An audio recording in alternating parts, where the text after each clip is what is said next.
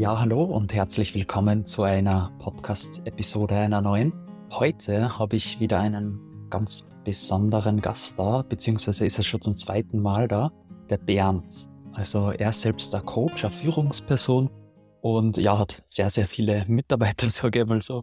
Und ich finde es einfach mega angenehm, ihn zuzuhören. Er wird wieder, weil das Thema Weisheit so gut bei dir, bei euch ankommen ist, über die praktische Anwendung von Weisheit erzählen und auch, dass wir uns eigentlich immer in Rollen befinden. Aber ich möchte es jetzt gar nicht recht viel weiter erklären, wünsche dir viel Spaß dabei und bis bald. Ciao, ciao.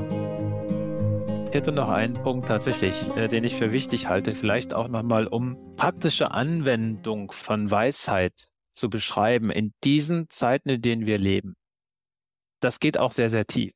Weisheit etwas ist, was sozusagen aus der Komplexität reduziert, dann bedeutet es auch, dass wir Wissen aufgeben, was bisher immer wichtig war für uns.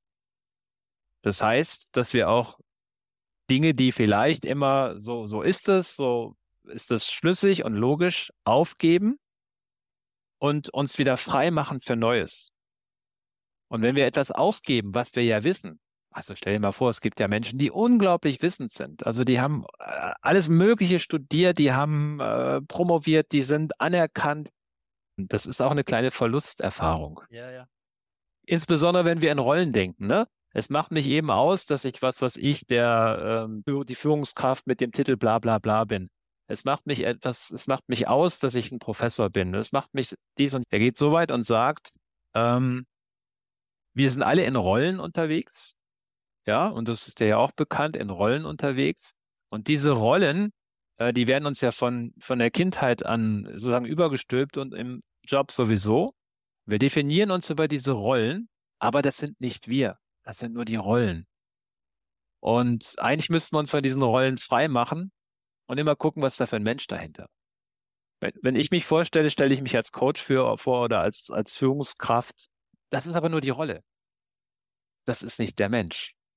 Und wenn du dich davon frei machst und sagst, hier bin ich, mit all dem, was ich, was ich kann, auch was ich nicht kann, was ich habe, und wir uns so begegnen können, dann wären wir in der Lage, viel, viel mehr miteinander auf die Beine zu bringen, als wir das heute können. Wir verschanzen uns nicht, sondern wir sind wirklich so wert, wie wir, wie wir sind. So, so wertvoll sind wir und wir müssen das auch gar nicht irgendwie bemessen. Das ist eine ganz, ganz andere Haltung. Ja, damit kommt auch das ganze Trainieren, Schulen, Verschulen und so weiter. Ähm, und vielleicht, und das ist die große Kunst in diesen Zeiten, die so komplex sind und so unberechenbar, ist genau das eine große Weisheit, etwas aufzugeben und Platz zu machen für Neues. Aber das ist immer auch ein Stück, wie gesagt, Verlust der persönlichen Identität. Und ich glaube, das ist eine, ein, ein großer Schlüssel in, in den Zeiten, denen wir leben, weil diese einfach nicht mehr, die sind nicht mehr so linear oder so vorhersehbar. Das muss ich dir nicht erklären. Ich meine, wir sind in so unglaublich offenen, spannenden und auch krisenhaften Zeiten, ähm, dass es sehr, sehr wichtig ist, dann immer sich auch wieder zu fragen. Und das ist dann auch wieder Weisheit zu sagen, hey, ähm, das, was gestern noch richtig war, ist es heute nicht mehr. Ich habe dazugelernt. Das ist auch eine Art von Weisheit, das zu können. Und du kennst bestimmt viele Leute, die festhalten an dem, was für sie immer mal richtig war oder immer richtig war und immer richtig bleiben wird, weil sie haben es auch so gelernt. Und sie sind stolz darauf, dass sie das beherrschen, dieses Wissen. Das wäre so noch ein Punkt, der vielleicht nochmal ganz interessant ist, auch gerade in diesen unseren Zeiten.